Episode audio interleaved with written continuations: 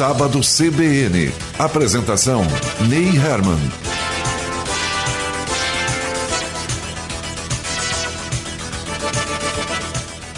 Olá, bom dia. Meu nome é Ney Herman. Está começando mais uma edição do programa Sábado CBN aqui na Rádio CBN Ponta Grossa, é a rádio que toca a notícia, FM 98.1. Comigo na técnica está Marcos Andrade, direção de jornalismo Ricardo Silveira, direção da Rádio CBN Roberto Mogruel. Vamos então para a nossa primeira entrevista de hoje com o reitor da Universidade Tecnológica Federal do Paraná, a UTFPR, Marcos Flávio de Oliveira Schiffler Filho. Senhor Marcos Schiffler, bom dia. Bom dia, Ney. Bom dia a todos que nos ouvem. Pela primeira vez em 13 anos, a UTFPR volta a adotar o vestibular como um método de entrada na instituição que é, é tida por muitos como uma das melhores do país. Então, antecipadamente, parabéns a todo o corpo docente, parabéns à administração da instituição, porque é óbvio que se ela goza de tão boa reputação é porque os profissionais que estão ali dentro são excepcionais. E aqui nós conhecemos bem a reputação por conta do, do, do campus de Ponta Grossa. Né? Eu gostaria que o senhor falasse um pouquinho sobre as razões que fizeram a instituição adotar novamente o vestibular como método de entrada e que método estava sendo adotado até então. Pois não, agradeço a oportunidade né, de estar aqui e conversarmos um pouco sobre a universidade e sobre essa mudança agora que estamos promovendo. E aproveito também para externar aqui os parabéns né, a toda a comunidade do nosso campus Ponta Grossa, belíssimo campus Ponta Grossa, que está completando 30 anos. Né? Então, é um marco, não só em Ponta Grossa, nos campos gerais, em todo o Paraná.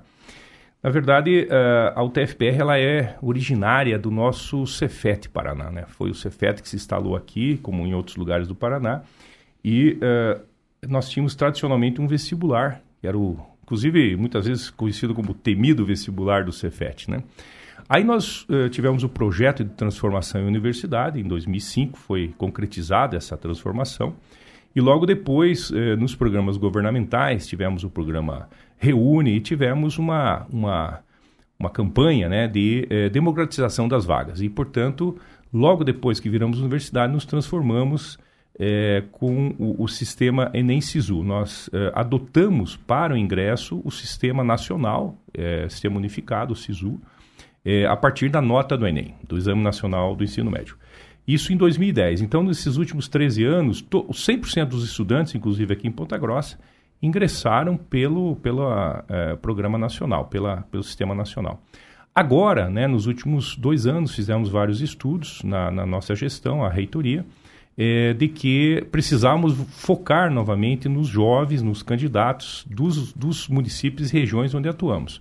Então, a ideia é que nós possamos estreitar com isso a relação é, do ensino superior que ministramos é, com os outros níveis de ensino, ensino médio principalmente, ensino fundamental. Temos cursos de licenciaturas que formam professores e também temos um, um, um fato que novo, né, que tem sido é, em, está em implantação nos últimos anos, que é a curricularização da extensão. Então, todo curso superior no Brasil hoje, ele precisa é, que 10% das suas atividades sejam é, é, extensionistas. Então, é, focar agora novamente né, nos municípios, nos, nas regiões em que nós atuamos, vai permitir também que é, passemos a realizar esses projetos e atividades de extensão junto às comunidades.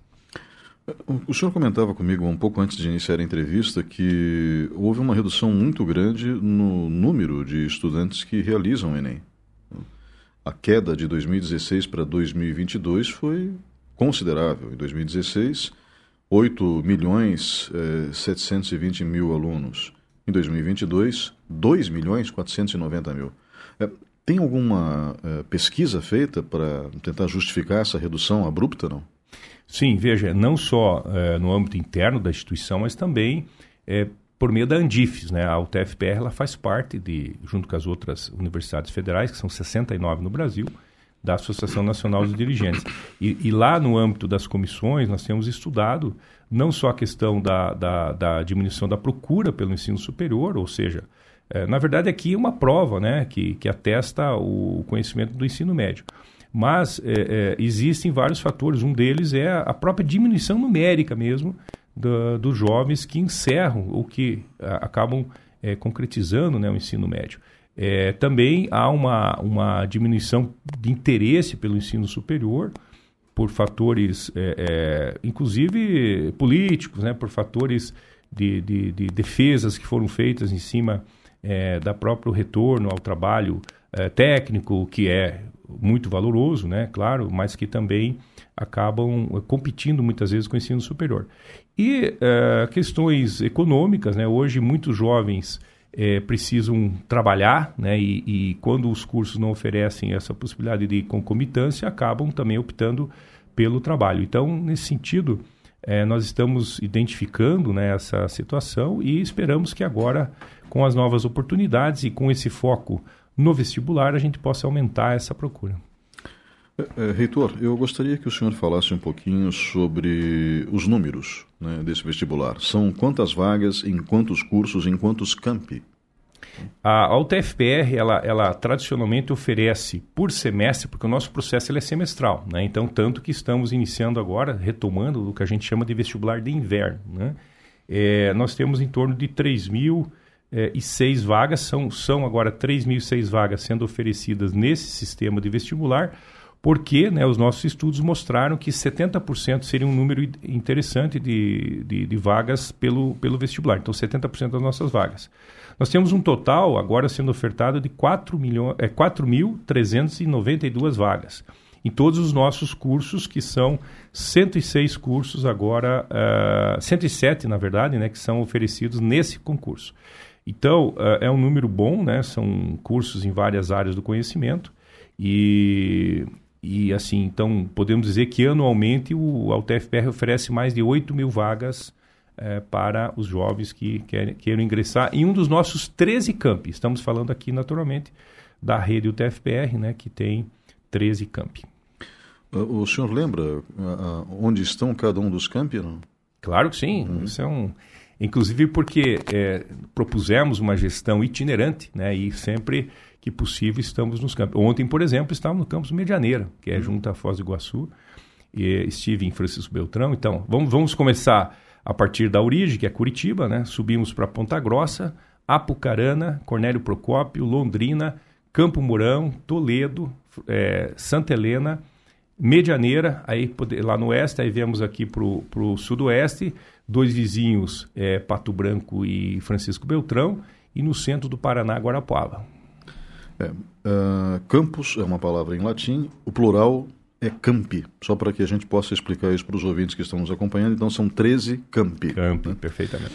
Uh, eu, eu, gostaria que o senhor uh, falasse um pouquinho também sobre as datas do vestibular. Quando que começam as inscrições? Quanto custa?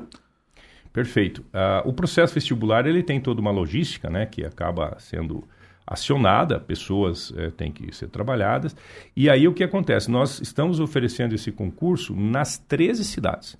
Então, qualquer é, inscrição, a, a, quando, quando o jovem, a, o candidato for se inscrever, ele vai dizer aonde ele quer fazer a prova. Essa prova vai ser realizada concomitantemente em todos os 13 municípios. É, a prova já está com a data marcada, que é dia 4 de junho. Então nós temos uma prova eh, em dia único, que é um domingo, né, para facilitar naturalmente a todos, no dia 4 de junho. Essa prova ela tem 60 questões de conhecimentos gerais, mais uma redação. E o tempo máximo previsto de 5 horas para a realização. Ah, agora, já dia 27 de março, 27 de março, começam as inscrições. Até, e elas vão até o dia 9 de maio. Né? Então temos aí um período é, bastante é, longo, né, até para as inscrições. E a gente tem uma característica também bastante interessante, que é a possibilidade do uh, candidato se inscrever em até dois cursos. Então ele, ele entra na inscrição e diz: Eu quero fazer o curso, por exemplo, de engenharia mecânica. Vou dar esse exemplo que semestre passado estava lecionando aqui em Ponta Grossa, nesse curso, né? Em Ponta Grossa, e ao mesmo tempo eu, me, eu faço a minha inscrição para o curso de é, é, por exemplo, agronomia no campus Pato Branco. Ele pode fazer inscrições para os dois cursos no mesmo campus ou em campos diferentes e fazer a prova em qualquer um dos campos. É, eu só gostaria de ressaltar essa questão é, da inscrição. Ela vai do dia 27 de março até o dia 9 de maio e custa 150 reais, né? Exatamente. Aliás, ele perguntou do custo, né? Existe uma taxa de inscrição de 150 reais, que é a taxa padrão, até abaixo, né, do que normalmente é praticado, mas ela tem várias possibilidades de isenção. Então, se o, o, candidato tem inscrição no CAD único, por exemplo, do governo federal, ele pode solicitar essa isenção. Também, é, quando há comprovação cumulativa de renda familiar per capita igual né, ou inferior a um salário mínimo e meio, e ter, ao mesmo tempo, cursado todo o ensino médio em escola de rede pública ou ainda ter cursado né, como bolsista integral em escola de rede privada. Então, nessas situações, o candidato pode pleitear é, a, a, isenção, que tem também datas para isso, né? datas no calendário. A solicitação, por exemplo, começa no primeiro dia, 27 de março, e vai até 12 de abril. E existem eh, condições especiais sendo criadas para portadores de necessidades especiais, não? Sim, sem dúvida alguma a inclusão é prevista né? no, no edital. Eh, eh, no, no, no, ato da inscrição, o candidato se identifica e, e é todo feito uma preparação. Aliás, é importante que dia 27 agora, no nosso site institucional www.utfpr.edu.br barra vestibular, então esse site é, conterá o guia do candidato, esse guia completo com todas as informações, e também o edital, os termos do edital em que né, todas as condições é, da, e características do processo estarão lá. Professor, o senhor disse que a prova será feita no domingo, dia 4 de junho. É, vocês devem disponibilizar o gabarito alguns dias depois e quando que sai o resultado daí? Sem dúvida. A previsão né, de, de, é, de divulgação do resultado é, é alguns dias depois. É, ainda nós estamos é, vendo né, a questão até do número de inscritos, a partir do número de inscrições, a, a questão da prova, a, a redação que exige uma correção mais demorada, cuidadosa, então, mas a ideia é que poucos dias, de poucas semanas depois, o resultado seja divulgado. Uhum. Existe uma previsão, ou seja, a data que foi ventilada pela assessoria de imprensa da, da, do TFPR é dia 17 de julho. É, mais ou menos no meio de julho, 17 de julho é a previsão. Uhum até porque o, os candidatos aprovados eles já ingressam né, no, nas aulas em agosto. Ah, é verdade. É, então, sem dúvida, é no mês de julho, mas é 17 é a data prevista. E, e as aulas começam dia 9 de agosto, é isso? 9 de agosto, é o segundo semestre né, letivo. Uhum. É, professor, é, nós é, vemos aqui que existe toda uma preocupação é, em deixar os alunos nas condições mais confortáveis possíveis para a realização das provas. Né? E essa prova que o senhor descreveu, com 60 questões objetivas mais a redação, né, ela vai abranger todos os temas ou vai se focar mais na área de exatas? Veja, o, a UTFPR é uma universidade especializada por campo do saber. Né? Então, nós não temos, por exemplo, a área de medicina, a, área em que tem o curso de direito, né, de ciências sociais. Por quê? Porque ela é uma, uma instituição que foi criada a partir do Cefet Paraná é, como especializada. Mas ela tem, então, portanto, dentro desses mais de 100 cursos, é, 54 são engenharias em 17 modalidades, né? Mas temos também vários bacharelados, outros cursos superiores de tecnologia e também licenciaturas em, em, em, em muitas áreas. Portanto, essa prova ela tem um equilíbrio e, e, e, essa, esse foco, essa vocação, ela é também usada, ela é, é, calibrada, vamos dizer assim, em cima dos pesos. Então, há uma planilha, uma, uma tabela né, bem detalhada de é, quais são os pesos da, das áreas da prova em relação aos cursos. Né? Uhum. Então, por exemplo, nós vamos ter uh, 10 áreas do conhecimento, língua portuguesa, matemática, física, química, biologia, geografia, história literatura brasileira, língua estrangeira moderna, que pode ser espanhol ou inglês, e filosofia e sociologia. Dentro dessas áreas, né, existe um número de questões, que somando nós chegamos a 60, e dependendo do curso, é, os pesos serão maiores ou menores em cima dessas, dessas áreas.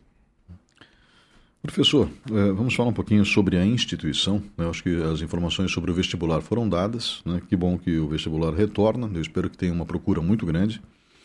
É, nós é, vemos que muitos países passaram ou atravessaram uma fase mais difícil após um investimento maciço em educação. Eu gosto muito de citar sempre a Coreia do Sul, né, que é, fez um investimento fabuloso em ensino superior. Né, e esse investimento acabou resultando é, numa população que tem mais, mais de 80% dos sul-coreanos têm curso superior. Né? É, a Coreia do Sul exporta mão de obra qualificada para a China, por exemplo. É, nem sempre eles conseguem emprego no próprio país, de tão qualificados que são. É, nós precisamos caminhar nessa direção é, o que me preocupa às vezes também, professor, é que falta um pouco mais de incentivo à pesquisa. Mas a gente já trata disso. Primeiro, falando da questão da valorização do curso superior e da valorização do profissional com curso superior na modificação da realidade de um país, como aconteceu na Coreia do Sul. O senhor poderia falar um pouquinho sobre isso? Não, perfeitamente. Eu acho que a sua colocação foi muito pertinente, até pelo momento que vivemos, né? É, nós temos hoje uh, o, o, a constatação de que o que foi previsto no Plano Nacional de Educação não vai ser cumprido. Né? Então, o Plano Nacional de Educação, com, com resultados que deveriam ser agora alcançados até 2024, por exemplo, no ensino superior, com mais de 30% dos jovens da, das, dos brasileiros com é, diploma de curso superior não vai acontecer. Então a ideia era essa, quando lá em, em 2014 né, se, se apresentou, não vai acontecer. Nós estamos chegando em 18%, 19% de uh, uh, brasileiros com nível superior. Bom, uh, a história da Coreia é muito pertinente, até porque na década de 60, quando isso se planejou, o Brasil estava mais avançado do que a Coreia do Sul, né, na questão é, do, do, do, próprio ensino superior e da, da formação. É, por isso, hoje, infelizmente, né, por um lado, a gente, nós, nós é, utilizamos carros coreanos e não os coreanos utilizam carros brasileiros. Né? Eu falo isso por ser engenheiro mecânico, é um, algo bastante palatável né, você explicar em cima do, desse exemplo. É, a, a questão da educação, ela é, isso, isso é, é pacífico. Né? Se a gente pega o própria Alemanha, que foi totalmente destruída numa guerra, o Japão, que foi totalmente destruído numa guerra, é, simplesmente eles são as nações desenvolvidas e potências econômicas hoje porque investiram na educação. E investiram sabendo que quem uh, acabaria usufruindo daquele investimento eram, seriam os seus netos. Então tem toda uma questão cultural aí também. Né? O brasileiro, salvo o melhor juiz, ele é mais imediatista que outros povos, né? que tem às vezes culturas milenares, e, e, realmente isso aconteceu, né, se nós fizermos essa comparação. O Brasil, nós tivemos já, e aí houve uma mudança de página, uma virada de página na questão da relação das universidades federais com o governo federal. Né? Aqui nós não faremos nenhuma alusão político-partidária, mas o que aconteceu é que no dia 18 de janeiro, conforme havia sido prometido pelo candidato, o, todos os reitores de universidades federais e institutos federais foram recebidos no Palácio do Planalto pelo presidente da República. E o presidente da República, é, mais uma vez, ratificou né, a sua intenção de é, voltar a, a investir maciçamente não só na expansão da educação superior, como vinha sendo feito na época do projeto Reúne. Aliás, a UTFPR é o que é hoje no estado do Paraná, com 35 mil estudantes, com quase 4 mil servidores, com esse número de cursos, com 73 programas de mestrado doutorado, cursos de mestrado doutorado sendo ofertados, né? É, é, ela é porque houve uma expansão, houve um plano de expansão da educação superior. E ela deve voltar a acontecer, já se fala no Reúne 2, é, com uh, foco, naturalmente, em áreas, e, e, gostei muito quando o presidente falou que a área de engenharia ela, é ela precisa ser mais incentivada. Né? É, entre mentes aqui, quando eu tive a oportunidade de estudar na Alemanha, eu me lembro que 39% dos egressos das universidades alemãs eram na área tecnológica. Então, a, te, a, a, Universidade Tecnológica nossa, que tem o campus aqui em Ponta Grossa, tem um papel fundamental também nessa expansão é, da formação é, é, para a geração de emprego e renda, para geração de trabalho. Né? não que as outras áreas não sejam importantes, mas nós temos um foco importante. Então, há uma esperança agora de que as universidades federais, né, voltem a fazer parte do cerne de um projeto de nação que é o que nós precisamos. As universidades elas geram mais de 90% né, da pesquisa realizada no Brasil, as federais. Então, nós precisamos voltar, e isso é uma, uma um caminho que está se desenhando, a sermos protagonistas dentro de um projeto de nação. Né? Isso a, a nos dá bastante esperança. Eu é, sempre gostei muito de pesquisar a questão das patentes. Né? Acho que as patentes elas são um demonstrativo interessante de como se encontra a nossa área de pesquisas, tanto na iniciativa privada quanto na, na coisa pública. E quando a gente pega, por exemplo, algumas empresas da China, empresas, eu não vou citar nomes aqui para não fazer propaganda, né? É, embora todas sejam fantásticas, né? porque são muito competentes, algumas empresas da China têm mais patentes que o nosso país inteiro. Né? Então, o, Brasil eh, participa da Organização Mundial de Propriedade Intelectual de uma maneira muito pífia, e nós temos um povo extremamente criativo. Né? Eh, e uma das formas que eu encaro o ensino superior, eu encaro o ensino superior como uma ferramenta de desenvolvimento tecnológico. Né? Eu acho fantástica a estrutura da UTFPR, por exemplo, presente em todas as regiões do estado do Paraná. Né? E se dependesse de mim, se eu tivesse recursos para isso e se eu fosse presidente, eu estenderia ainda mais. Uh, eu gostaria muito que o senhor falasse um pouquinho sobre a importância da pesquisa no ensino superior e como isso pode também, de novo, mudar a realidade no país. Perfeitamente. A, a, a, pesquisa, né, nós temos naturalmente a pesquisa básica e a pesquisa aplicada. E as duas são igualmente importantes. Então, quando nós temos é, cursos é, bacharelados, cursos de licenciatura, cursos de tecnologia em diversas áreas, nós estamos tentando né, fazer com que a, o conhecimento gerado é, se transforme em pesquisas que depois se transformem em produtos e processos, sistemas né, que é, tragam o quê? Fundamentalmente, qual é o papel? Mais, bem, é, mais qualidade de vida, mais bem-estar e, no fundo, mais justiça social a todos. Esse é um papel social da universidade que a gente nunca pode se esquecer. O cumprimento da missão institucional prevê isso. Né? Então, a, a, pesquisa é, ela, ela tem sido hoje concentrada né, no Brasil nas universidades federais. E vou dar um exemplo. Ontem né, tive a satisfação de participar da inauguração de um laboratório, laboratório é, de pesquisa, desenvolvimento e inovação no, em agronegócio, né, nos agronegócios. Por quê? Porque lá no oeste do Paraná, né, em que tem forte formação é, nessa área com, com cooperativas, nós estamos criando dentro do Parque Tecnológico de Medianeira um laboratório que tem incentivos né, é, é, e também é, pesquisas, inclusive o mapa, o Ministério da Agricultura e Agropecuária e, e Pecuária já injetou lá 300 mil reais, é, empresários colocaram mais um valor e com isso o laboratório está pronto para fazer análises e, e monitorar toda a produção agrícola, a produção é, é, da, da, pecuária local em, em, ensaios que hoje são feitos no estado do Pará. Né? Então, quer dizer, a gente está tentando colocar a Universidade Tecnológica cada vez mais nessa é, interface entre o que é desenvolvido de conhecimento em pesquisa, em ações concretas e é, resultados, entregas, né, para que a, a, os processos melhorem e a própria sociedade melhore é, é, a, a, Universidade Tecnológica ela tem um grande registro de patentes e nós estamos tentando agora fazer com que essas patentes realmente gerem, como diz, dizem alguns, né, é, nota fiscal. Né? A gente tem que fazer com que essas patentes gerem realmente uh, uh, dividendos né, para que todos possam ganhar com isso. Professor, seria viável estabelecer parcerias público-privadas nessas pesquisas? Porque eu vejo que muitas empresas seriam beneficiadas, porque nem toda empresa tem condições de ter um departamento de P&D, de pesquisa e desenvolvimento, né? Sem dúvida alguma. Veja, é, é, o próprio Marco Legal da Inovação de 2016, que estamos regulamentando agora com uma nova política de inovação interna, permite, inclusive, uma flexibiliza flexibilização muito maior dessa relação de instituições é, privadas com instituições públicas como a nossa, que é uma autarquia.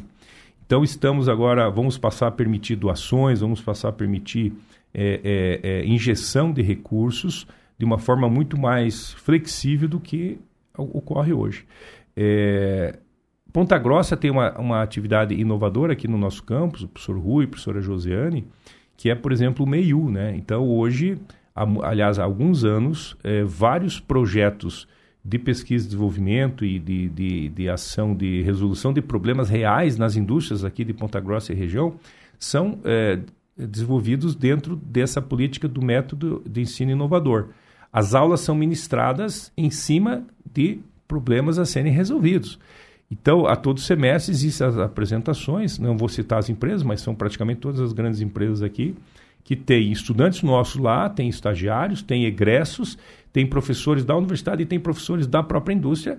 E essa parceria ela é, tem sido de grande sucesso, já espalhada em todos os nossos campi, para que é, a pesquisa realizada né, ela, ela traga resultados rápidos, aliados à pesquisa básica, naturalmente, que também é importante. E aqui de Ponta Grossa a iniciativa que está se espalhando né, para todo o nosso estado. Eu fico contente em saber disso, né, porque afinal de contas, sem pesquisa. O senhor Rui Tadashi é uma pessoa que coordena esse, esse, projeto. Então, parabéns ao professor e parabéns à instituição também. Tá? Nós eh, temos condições eh, no Brasil de, de desenvolvermos mais o ensino superior. É interessante quando a gente fala em desenvolvimento do ensino superior. Uh, eu sou contra regimes ditatoriais. Eu acho que eles não, não são saudáveis porque tiram das pessoas a possibilidade do aprendizado democrático. Porém, durante o governo militar brasileiro, nós tivemos um investimento muito grande em universidades públicas. Então, elas cresceram muito durante o regime militar.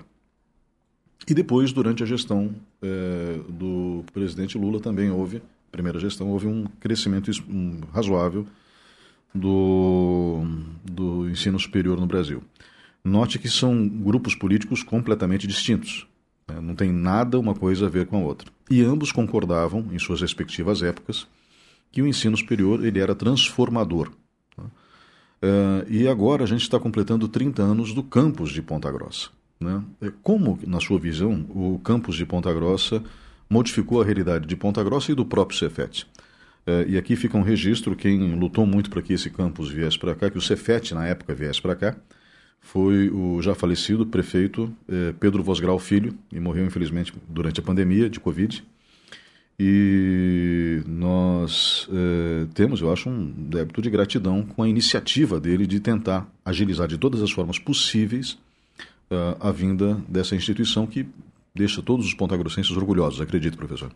Sem dúvida alguma. Inclusive, tivemos a oportunidade de homenagear né, o ex-prefeito Pedro Vosgrau como um dos das comendas do nosso conselho universitário. Então ele foi agraciado ainda, né? Felizmente em vida, claro. E, e são essas pessoas visionárias, né, que acabam juntamente com momentos da história política e, e educacional brasileira gerando essa, é, é, essas riquezas que são, por exemplo, a instalação do campus aqui em Ponta Grossa. É, a, própria criação da UTFPR foi numa janela de tempo que não mais se abriu. Né? Foi a única criada a partir do Cefet, então o único Cefet que virou universidade foi o Paraná, porque naquele momento tínhamos um ministro que gostou da ideia, tínhamos é, políticos numa bancada paranense que adotaram a ideia apartidariamente e lutaram todos para que isso se concretizasse. Então, realmente, né, o, o ex-prefeito ele teve esse papel fundamental, assim como em outros campos tivemos também pessoas do poder público que é, abriram esse caminho.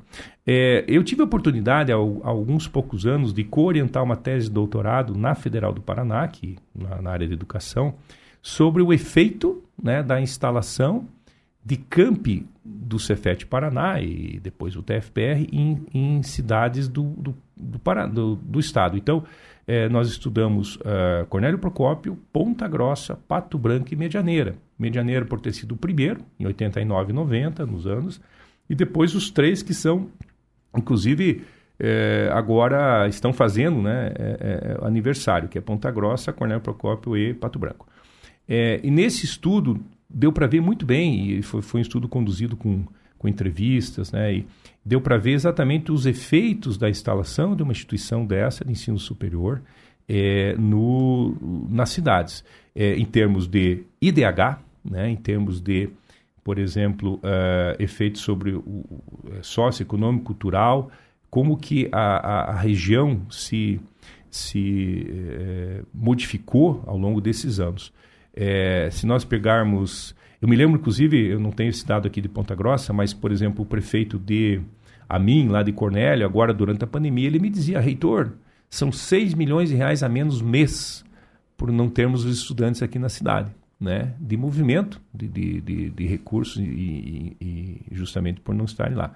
É, é, Pato Branco, os números que eu tenho, é, o IDH que era 0,58, hoje é 0,79. Não que a instalação do campus lá tenha sido somente esse efeito, né? Então, certamente Ponta Grossa, que aliás né, tem um campus instalado numa área fantástica para se estudar, para se pesquisar, né, que é aqui esse antigo é, seminário, né, é, certamente, né, e, e, tem uma identidade, a UTFPR hoje ela tem uma identidade muito forte com Ponta Grossa, né, ela, são 10 cursos de graduação oferecidos aqui, são oito mestrados e doutorados, então há uma, há uma, uma perfeita simbiose é, da instituição como referência em todo o município e região. Então, sem dúvida alguma, a, a, o, próprio, o próprio conceito né, de, de ensino superior, é claro que temos aqui uma grande instituição que é o EPG, outras né, que são parceiras, mas é, a UTFPR eu acho que encaixou muito bem aqui em Ponta Grossa também. E acaba alavancando o desenvolvimento tecnológico, não é, professor, da região. É, a própria DAF, quando iniciou suas atividades, iniciou suas atividades dentro. Instalada lá dentro. Né? E a DAF hoje é uma grande parceira nesse projeto, por exemplo, de ensino inovador. Né? Tem vários projetos da DAF sendo desenvolvidos por estudantes e professores nossos com pessoas da, da própria indústria. Né? É, eu ainda quero conversar com o diretor da rádio, Roberto Magurel, para convidar para vir no sábado de manhã aqui Cê... o pessoal da direção da empresa da DAF. Eles são fantásticos, são executivos sim, sim. excepcionais. Eles têm essa visão. Acabaram de doar mais um caminhão para um projeto nosso, do professor Max. Nós temos um projeto aqui com dois caminhões já, tem um, um veículo também, que percorre estradas no Brasil, monitorando essas estradas em tempo real. Né? E a doação desses caminhões foi fundamental. Veja, até complementando, acabei, acho que uma ênfase importante a, a decisão da DAF se instalar em Ponta Grossa também ocorreu porque havia aqui a UTFPR. Né? Então, uma coisa puxa a outra, sem dúvida alguma. É. E alguns dos professores mais respeitados da cidade são professores é, da UTFPR. É, nós temos o professor Nelson Canabarro, que é extremamente respeitado na comunidade, que desenvolve vários projetos sociais. Um dos maiores escritores de Ponta Grossa, o Flávio Vieira, que herdou a coluna do pai dele, eh, Perfis da Cidade, né, o Guaraci Paranavieira, que era um escritor fabuloso, o pai do Flávio, né, é, fazem parte dos quadros da UTFPR. Né? Inclusive o Canabá, ele é, ele é um dos conselheiros universitários hoje que representa o campus né, aqui de Ponta Grossa. E, e o Flávio é também mestre cerimônia, algumas, algumas formaturas. São pessoas que naturalmente notabilizam ainda mais a, a instituição. Isso demonstra o potencial que a instituição tem. Né? Eh, professor, vamos falar um pouquinho sobre o campus de Ponta Grossa, se o senhor não se incomodar. Uh, uh, quantos alunos nós temos aqui, quantos professores nós temos aqui, quais são os cursos que estão presentes em Ponta Grossa? Olha, o, o, os números variam bastante, né? mas é, nós temos 10 cursos de graduação e 8 programas de mestrado e doutorado. Então, Ponta Grossa hoje é, é está entre os três maiores campi é, da instituição é, com mais de 3 mil alunos, né? São em torno de 300 e poucos servidores no total. Então, eu não sei lhe dizer exatamente o número de professores e técnicos administrativos, até porque eles são o corpo social que a gente chama, né? Mas ele tem, e, e Ponta Grossa é um campus que tem um alto rendimento, né? Ele tem é, um número de alunos, às vezes, é, até maior em relação ao número de servidores do que outros campi. Então, se faz muita coisa aqui em Ponta Grossa com o corpo docente. Há uma deficiência, eu acho que é importante também é, ressaltar, hoje nós estamos com uma perda de professores é, já acumulada desde 2015 por conta de uma mudança de carreira, né? a carreira ensino básico tecnológico e a carreira do magistério superior. É, nós, a, a partir do governo Temer, temos sido impedidos de renovar a carreira EBTT por conta da falta de um banco de professor.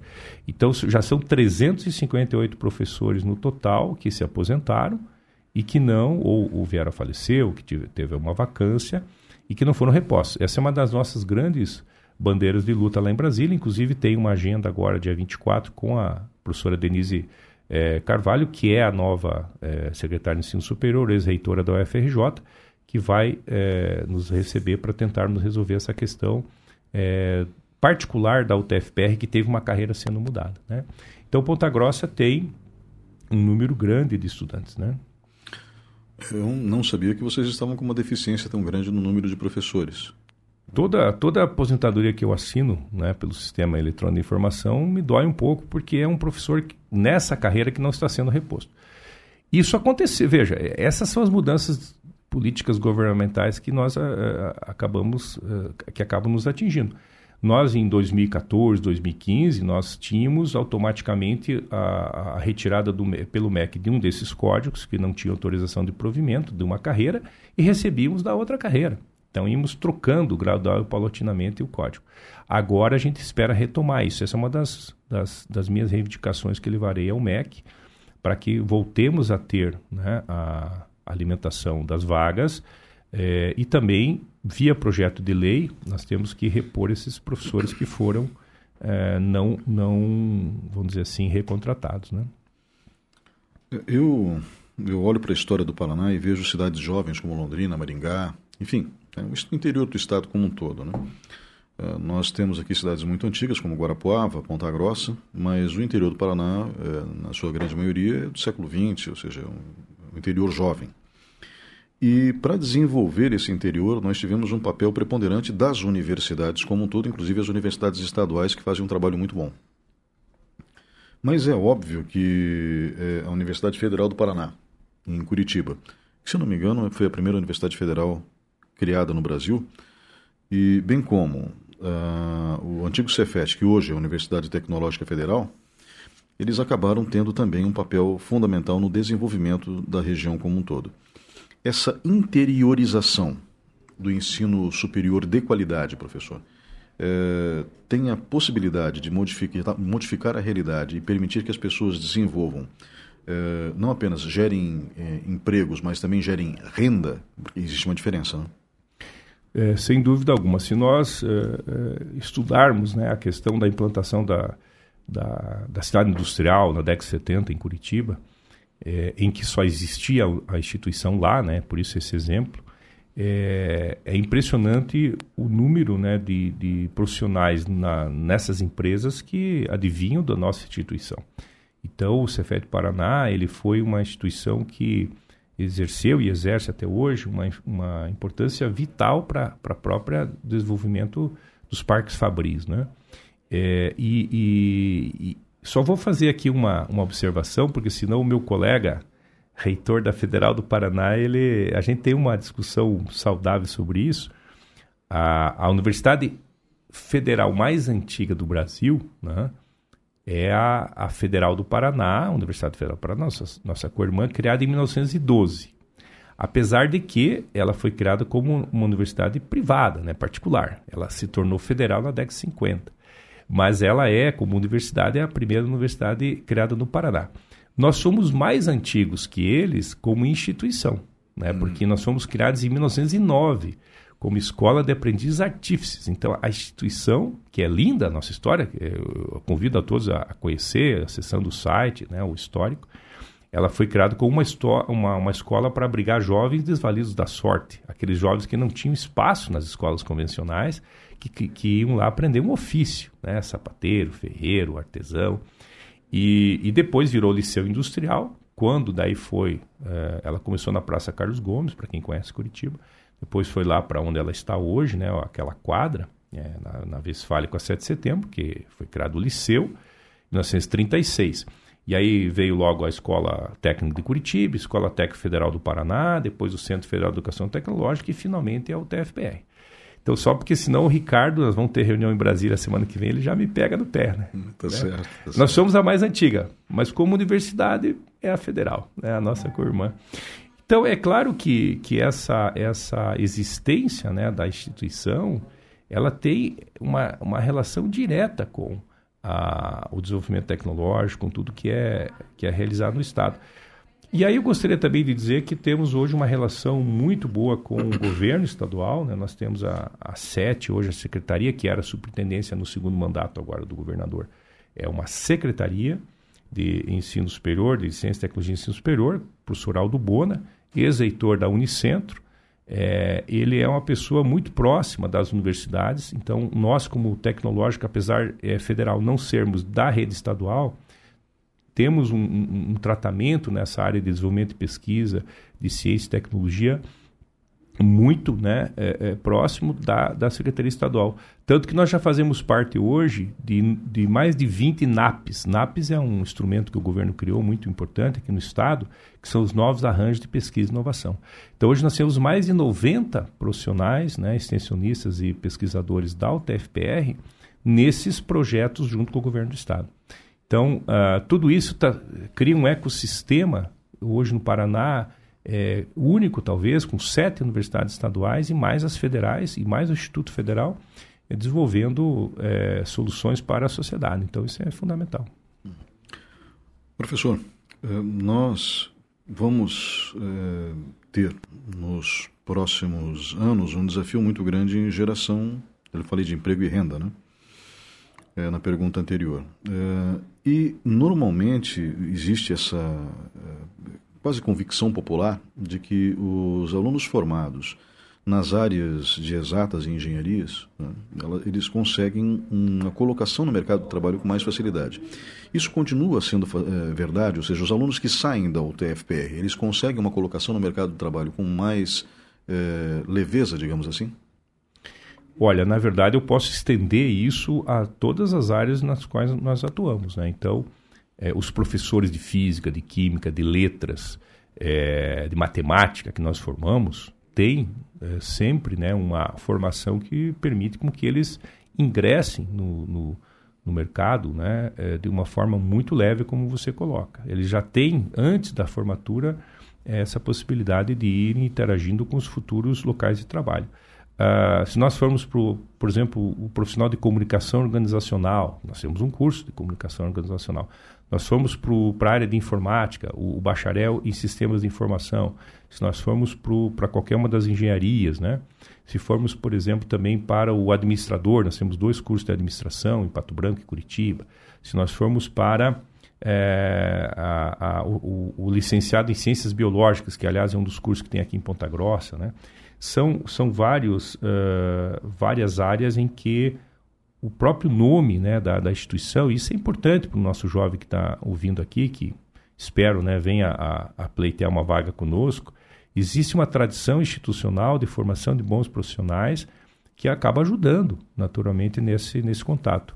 É, eu tenho feito formaturas em todo o estado, a convite dos diretores gerais, né, que, que tem essa subdelegação, e tenho percebido o quanto eh, esses jovens formados são pessoas, como cidadãos brasileiros, muito bem formados. Né? E assim, é, é, é um número também que eu gostaria de deixar aqui, orgulhosamente, apesar da pandemia, apesar das dificuldades do trabalho remoto que tivemos que fazer, que aliás já é presencial desde o final do ano, do ano retrasado, né?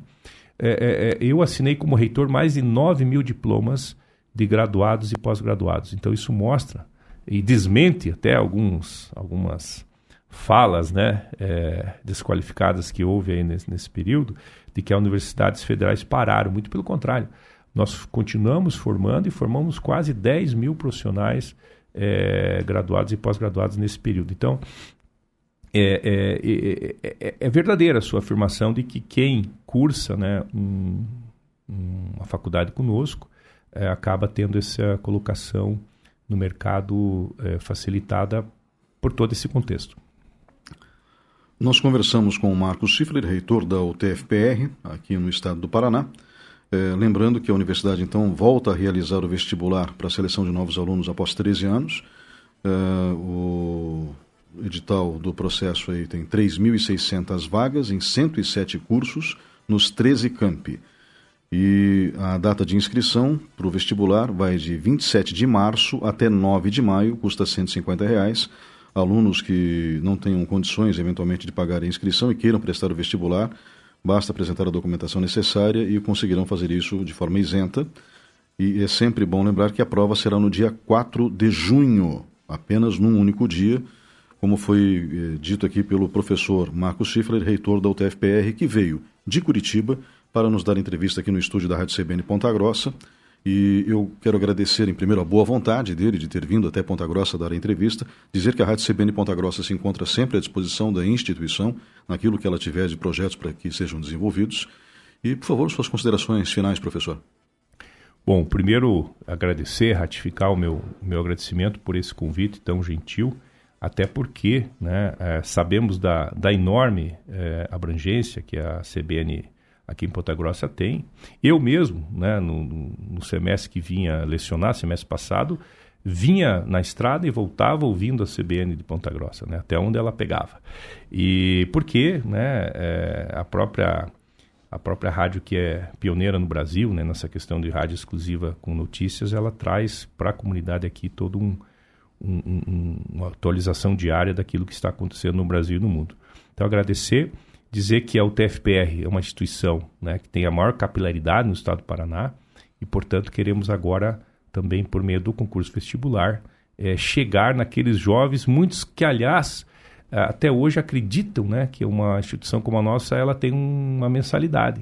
Porque é, é incrível o número ainda de pessoas que acham que a, a, instituição ela não é pública, gratuita e de qualidade. Então, a gente precisa né, é, mostrar isso e dizer para aquele que talvez não pense ser possível que é possível sim é, estudar conosco em um dos nossos cursos, em um dos nossos campi. Então, agradeço né, e fico à disposição também, obviamente, para a gente continuar nessa parceria, levando sempre o melhor para a sociedade de Ponta Grossa, do Paraná e do Brasil. Meu nome é Ney Herman, comigo na técnica Marcos Andrade, direção de jornalismo Ricardo Silveira, direção da Rádio CBN Roberto Mangruel. Vamos para um breve intervalo. Na sequência, o repórter CBN. Voltamos em seguida com o programa Sábado CBN.